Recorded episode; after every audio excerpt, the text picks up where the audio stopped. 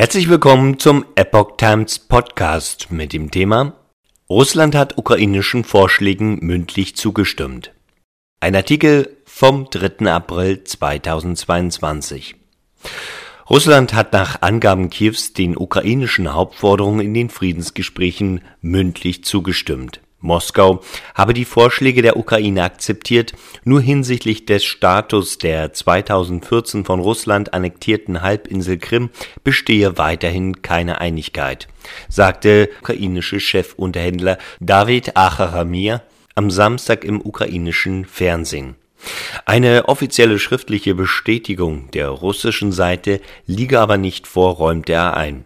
Achamir sagte, Moskau habe in den Gesprächen akzeptiert, dass ein Referendum über den von Russland geforderten neutralen Status der Ukraine der einzige Ausweg aus dieser Situation sei.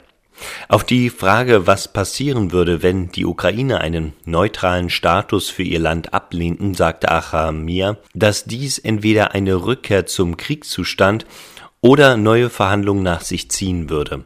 Nach den jüngsten Gesprächen der Konfliktparteien in Istanbul habe der türkische Präsident Recep Tayyip Erdogan sowohl mit der ukrainischen Seite als auch mit dem russischen Präsidenten Wladimir Putin telefoniert, sagte Achachamir.